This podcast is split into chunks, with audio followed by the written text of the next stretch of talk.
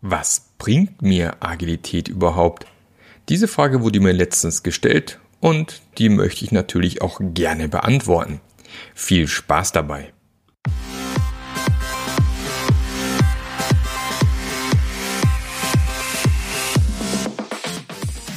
Der Passionate Teams Podcast.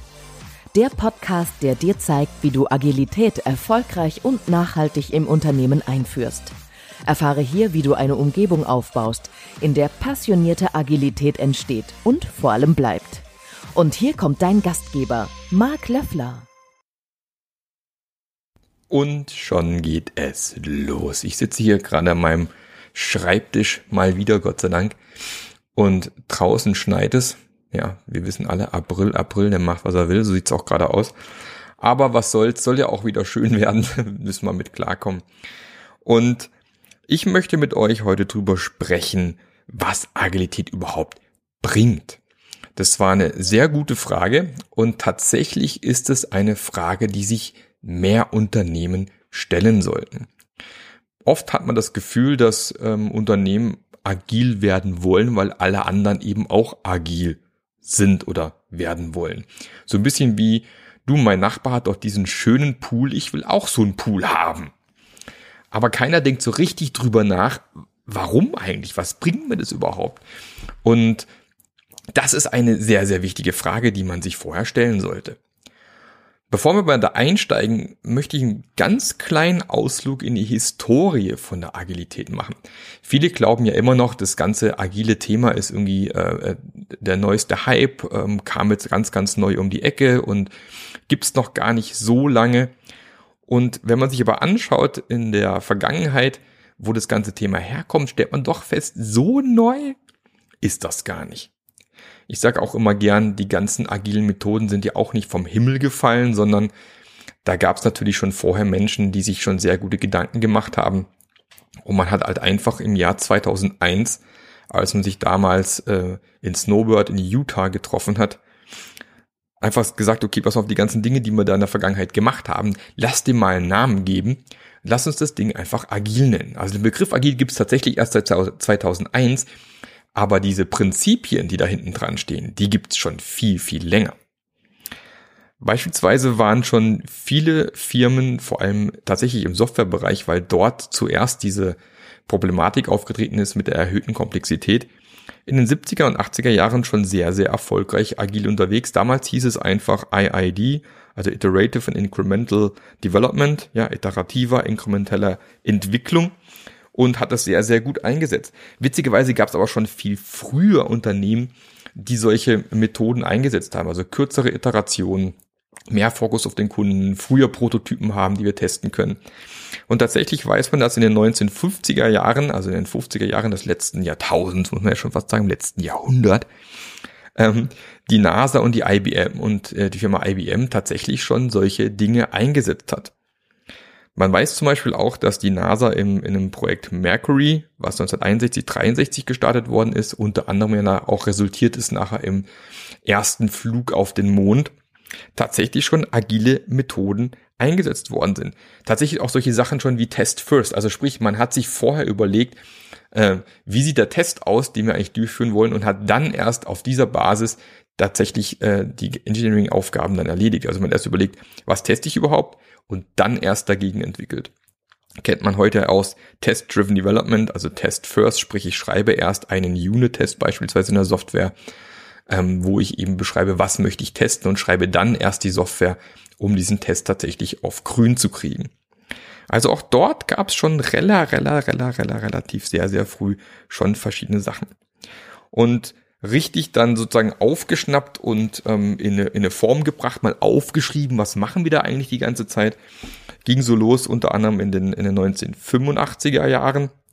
Da gab es eben den Herrn Gilb, der Evo erfunden hat, also EVO. Und der dann eben gemerkt hat, lass uns mal aufschreiben, was so die wichtigsten Elemente sind im, im Agilen. Und unter anderem eines seiner Prinzipien war eben, dass man etwas möglichst früh zu dem tatsächlichen realen User liefern soll, weil er schon sehr früh gemerkt hat, dass häufig Dinge entwickelt worden sind, die nachher eigentlich gar nicht dem entsprochen haben, was der User gerne haben möchte. Also Ivo kam dann. 1988 gab es dann den Rapid Iterative Production Prototyping Prozess von DuPont war das die Firma damals, die tatsächlich auch versprochen hat, äh, wir liefern dir Software in 90 Tagen oder du bekommst dein Geld zurück. Also haben da entsprechend die Prinzipien äh, eingeführt und auch dort tatsächlich kurze iterative äh, Schleifen gefahren in der Softwareentwicklung, um dem Kunden ganz, ganz früh schon irgendwelche Ergebnisse präsentieren zu können. Also 1988, auch schon wieder eine Weile her. Das hat dann ganze, das Ganze hat dann gemündet in den Rapid Application Development Prozess, also RAD ist dann quasi gekommen. Als nächstes hat sich ein, ein gewisser James, James Martin ausgedacht. Ähm, dieser Prozess ist tatsächlich nachher auch die Basis für DSDM. Das ist heute noch eine bekannte agile Methode, die aber vor allem in, in England und äh, in, in angrenzenden Ländern dort eben eingesetzt wird. Hier sage ich mal im, im deutschen sprachlichen Raum ist DSDM nahezu ja unbekannt, kennt fast niemand. Aber 1991 hat er eben schon genau diese Dinge beschrieben. Und es geht dann eben so weit, dass dann eben unsere äh, Begründer von Scrum, äh, Ken Schwaber und Jeff Sutherland, unter anderem mit diesen Leuten eben in Kontakt gekommen sind.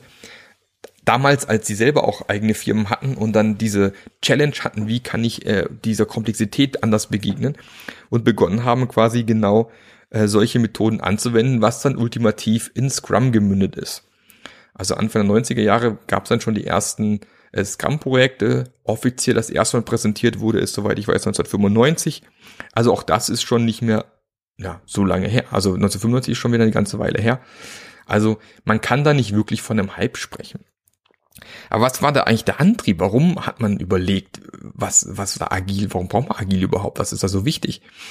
Und das lag eigentlich hauptsächlich daran, dass man gemerkt hat, wir haben eigentlich eine so hohe Komplexität, was dann eben dazu führt, dass es nahezu unplanbar ist, dass die traditionellen Planungsmethoden, die wir sonst angewendet haben, einfach nicht mehr funktionieren.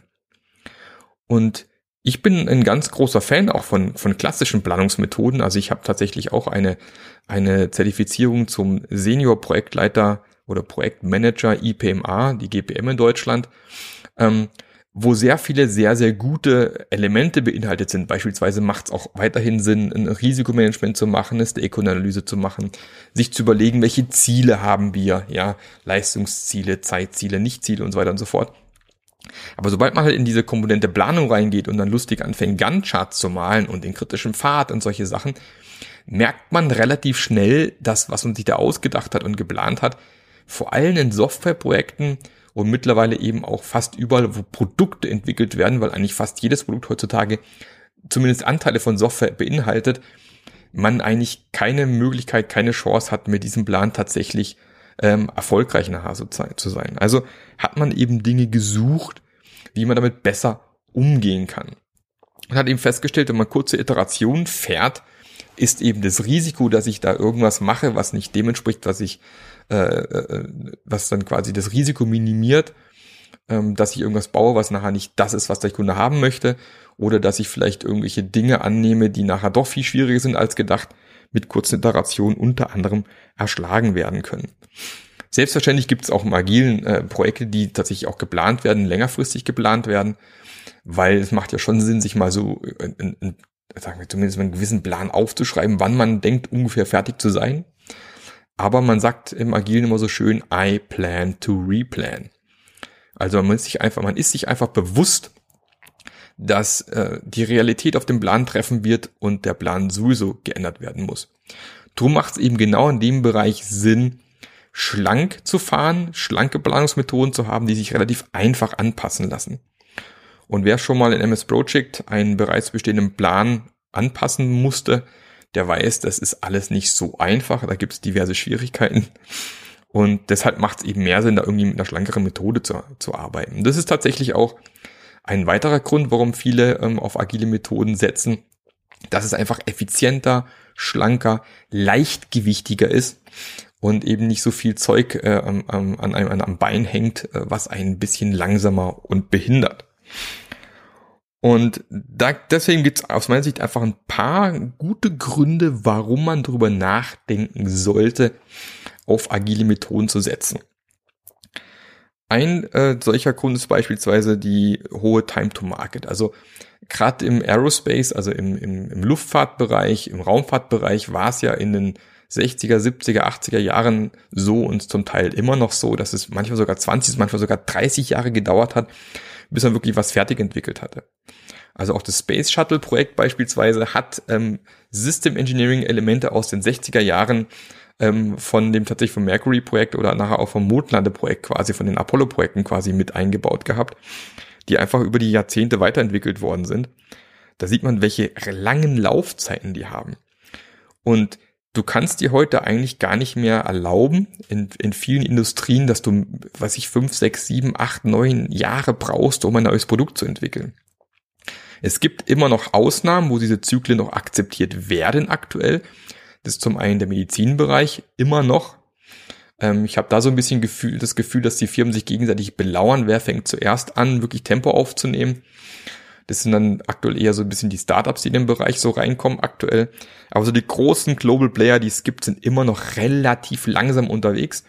Aber auch ich arbeite aktuell mit diversen Kunden zusammen, die eben auch überlegen, wie können wir da auch im Medizinproduktebereich schneller werden, weil die Time to Market vielleicht mittlerweile einfach nicht mehr zeitgemäß ist.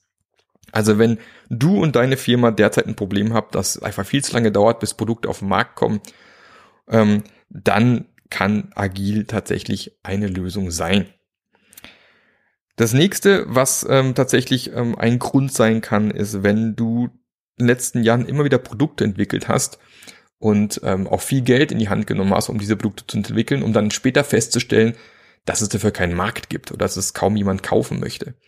Also auch das habe ich schon mehrfach gesehen und erlebt, dass Firmen wirklich Haufen Geld in die Hand genommen haben, wirklich tolle Produkte entwickelt haben, technisch, aber eigentlich braucht's niemand.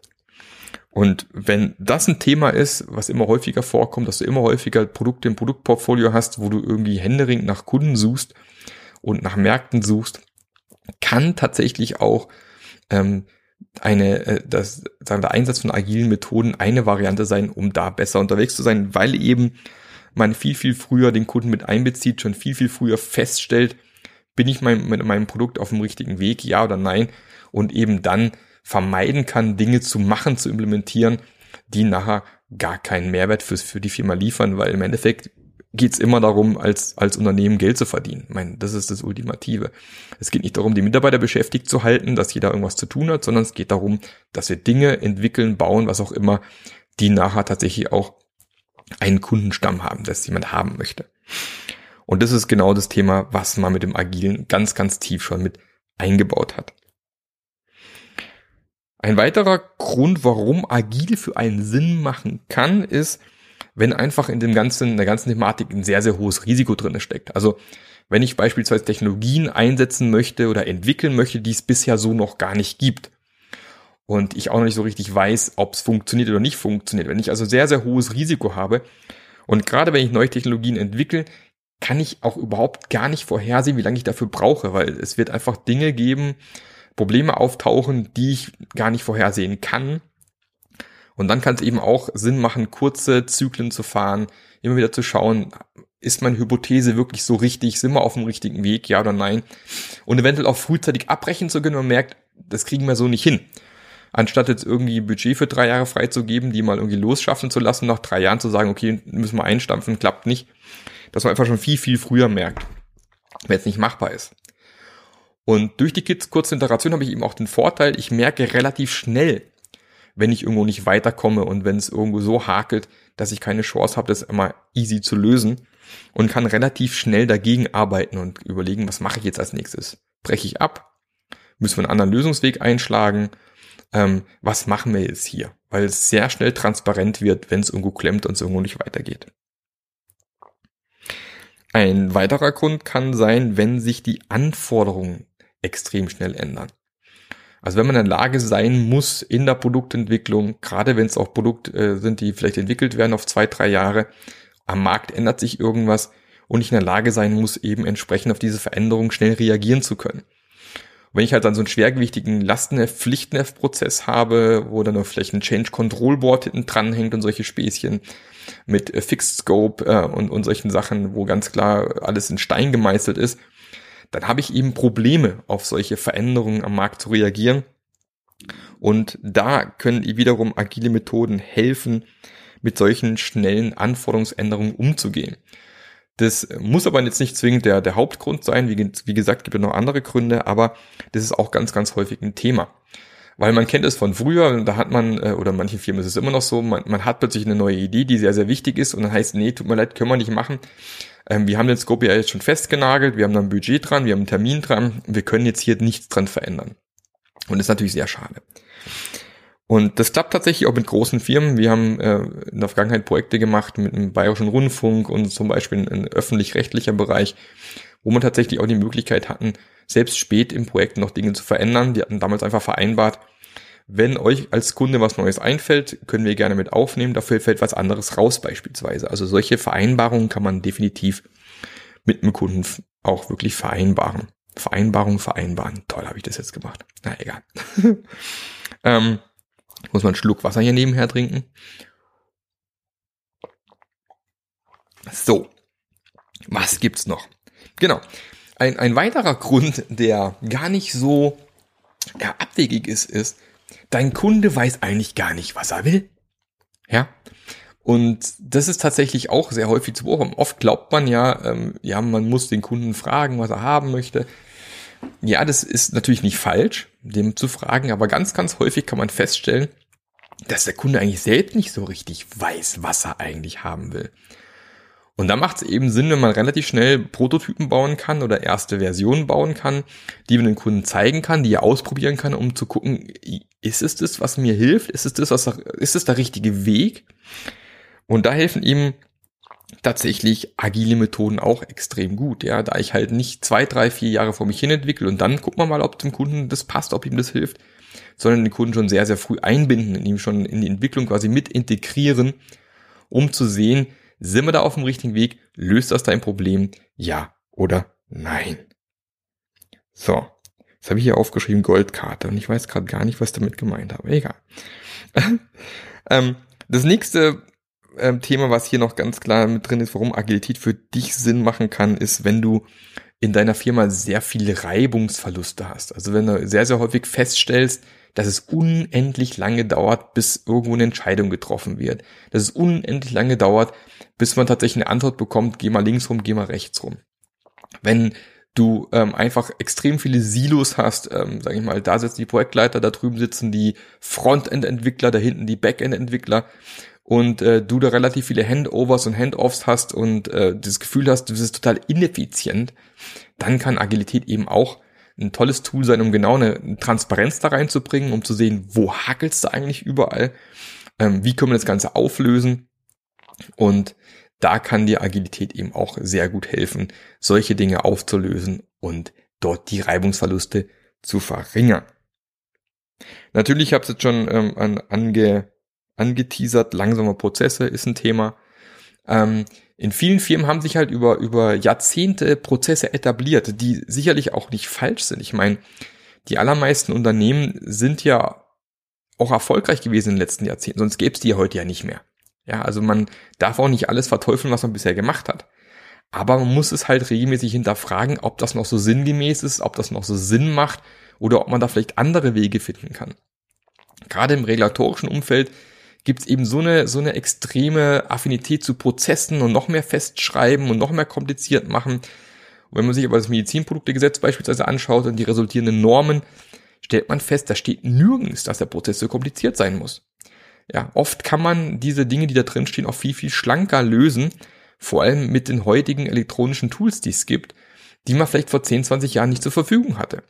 Drum macht es auch da manchmal Sinn, das nochmal neu anzuschauen, neu zu bewerten und zu überlegen, welche anderen Möglichkeiten habe ich denn? Wie kann ich da schlanker werden? Und auch da kann eben Agilität durch die erhöhte Transparenz helfen, entsprechend dort Altlasten loszuwerden, ähm, den ganzen alten Dreck mal rauszuspülen, um wieder effizienter und effektiver arbeiten zu können. Wenn du auch Qualitätprobleme hast in deiner Produktentwicklung, dann kann Agilität auch helfen. Also es gibt ja diesen Mythos, agil ist quick and dirty. Wir machen mal eben ganz, ganz schnell. Und das ist tatsächlich eigentlich nicht, nicht eigentlich, das ist nicht die Idee von Agil. Wenn ihr das Agile Manifest anschaut, werdet ihr feststellen, dass dort drin steht, dass da ein Fokus ist von Anfang an auf technische Exzellenz. Also wir bauen Dinge im Agilen von Anfang an in einer sehr, sehr hohen Qualität. Und da Agilität eben auch eine hohe Disziplin einfordert, hast du einfach tatsächlich mit agilen Methoden auch eine höhere Chance, tatsächlich Produkte in einer hohen Qualität zu fertigen. Wenn du also Qualitätsprobleme hast, kann es durchaus Sinn machen, sich mal anzuschauen, wie man mit Agilität solche Sachen lösen kann. Weil gerade durch dieses frühe Integrieren, frühe Testen und so weiter und so fort findet man relativ schnell raus, wenn es irgendwo hake, wenn irgendwo Qualität nicht passt. Und ich kann entsprechend entgegenwirken und habe eben dort auch die Möglichkeit tatsächlich ähm, mit verschiedenen agilen Methoden wie Test-Driven Development, Pair Programming, Continuous Integration, sogar Continuous Deployment, Umgebungen zu schaffen, in der Qualität einfach an aller allererster Stelle steht. Dann eins meiner wunderliebsten, wunderschönsten, wundertollsten, geile Worte, die ich hier verwende, äh, Elemente ist tatsächlich Einfachheit. Wenn du Produkte tatsächlich baust, wo die Kunden sich schon mittlerweile beschweren, dass es viel zu kompliziert ist, das Ding zu bedienen, dann kann es vielleicht auch mal Sinn machen, sich mit agilen Methoden zu beschäftigen, weil agile Methoden versuchen immer, Produkte so zu bauen, dass da ein ganz klarer Fokus drin ist. Was will der Kunde haben? Wie kann ich das Problem möglichst einfach lösen? Und eben nicht möglichst kompliziert mit möglichst vielen Schaltern und möglichst vielen Features, sondern wie kann ich mit möglichst wenig Features tatsächlich schon Produkte bauen, die den Kunden glücklich machen. Und daraus resultiert nämlich auch die Geschwindigkeit im Agil. Weil ich habe es ja gerade schon erklärt, technisch äh, gehen wir von Anfang an hier mit einer sehr, sehr hohen Qualität, was natürlich auch Zeit kostet, rein. Ähm, die Geschwindigkeit kommt eigentlich daher, dass wir eben nicht einfach blind alles implementieren, sondern eben sehr wohl schauen, was macht Sinn und was macht keinen Sinn. Und da einen ganz, ganz starken Fokus reinbringen. Zu guter Letzt ein weiterer Grund, warum Agilität Sinn machen kann, ist genau das Thema kontinuierliche Verbesserungsprozesse. Und da werden jetzt, wenn irgendwelche äh, äh Qualitätsbeauftragten zuhören, werden sagen, ja, KVP, das wollen wir ja schon lange, wir wollen schon lange immer besser werden. Sage ich, ja, mit agilen Methoden hast du genau das, was du eigentlich haben möchtest. Du hast tatsächlich durch die kurzen Zyklen mit regelmäßigen Retrospektiven, also Retrospektiven, wo ich regelmäßig drauf schaue, was läuft gut, was läuft schlecht, was können wir anders machen, habe ich eben so einen kontinuierlichen Verbesserungsprozess und baue das wirklich in die DNA meines Unternehmens, meiner Teams ein. Und laufe eben nicht Gefahr, indem ich irgendwie meine Mitarbeiter 100% irgendwie auslaste, dass dort irgendwie immer mehr Technical Debt, also hier technische Schulden aufgefahren werden, äh, Prozesse entstehen, die irgendwann keinen Sinn mehr machen, die alles immer langsamer machen, weil ich einfach regelmäßig reflektiere, bin ich auf dem richtigen Weg und macht das noch Sinn. Und das, was da so knurrt im Hintergrund, ist tatsächlich mein Magen. Ja, warum auch immer. Ich soll vielleicht noch was essen. ähm, also, ihr seht, es gibt tatsächlich sehr, sehr viele Gründe, warum man sich mal mit Agilität beschäftigen sollte. Ist Agilität eine Wunderwaffe? Ist Agilität die Lösung aller Probleme? Nein, natürlich nicht. Was ich ja immer gerne sage, auch schon in anderen Podcast-Folgen, Agilität und Scrum lösen keine Probleme. Sie bieten dir aber die Möglichkeit und bieten dir eine Umgebung, Probleme schneller transparent zu machen und dann zu überlegen, wie kann ich die abstellen und viele Experimente in dem Bereich fahren zu können. Also von dem, äh, von dem her ist es tatsächlich eine spannende Geschichte. Und wenn auch du dir mal anschauen möchtest, wie du mit Agilität vielleicht erfolgreich sein kannst, kannst du mich natürlich gerne buchen. Ich bin natürlich in dem Bereich unterwegs. Ich komme gerne vorbei. Schau mal eure Situation auch mal einfach an oder wir können ein kostenloses Beratungsgespräch einfach mal vereinbaren. Wir sprechen über euer Thema, wie ich vielleicht euch helfen kann. Und wenn es spannend ist, dann geh einfach auf marklöffler.eu und vereinbare einen Termin mit mir. Oder wenn du sagst, nee, das ist mir alles viel zu, zu viel erst im ersten Augenblick, dann kannst du dich einfach auch in meinen Newsletter eintragen. Es wird demnächst einen Online-Kurs geben, unter anderem auch zu diesen Themen wo ich einfach aufzeigen werde, was kannst du tun, um eine agile Umgebung in deinem Unternehmen zu etablieren. Ansonsten wünsche ich euch noch einen fantastischen Tag und genießt die Sonne, die hoffentlich wieder scheint. Ähm, viel Spaß beim Hausputzen oder beim Fahrradfahren, beim Sport machen, beim zur Arbeit fahren, was auch immer. Ähm, ich freue mich riesig, auch wenn ihr mir auf iTunes noch mehr Likes hinterlasst und noch mehr Kommentare schreibt weil mich das extremst motiviert. Und Demnächst geht's wieder los mit Interviewfolgen. Wir werden bald Boris Gloger dabei haben. Wir werden Bernd Schiffer dabei haben. Wir werden Stefan Rook dabei haben. Judith Andresen. Also es werden viele, viele, viele spannende Gäste kommen. Lars Vollmer. Wenn ihr also noch nicht abonniert habt, dann lasst mir doch einfach auch ein Abo da. Ansonsten wünsche ich euch einen tollen, agilen Tag. Bis bald. Euer Marc. Der Podcast hat dir gefallen? Dann sorge auch du für eine agilere Welt und unterstütze diesen Podcast mit deiner 5-Sterne-Bewertung auf iTunes. Und für mehr Informationen besuche www.marklöffler.eu. Bis zum nächsten Mal.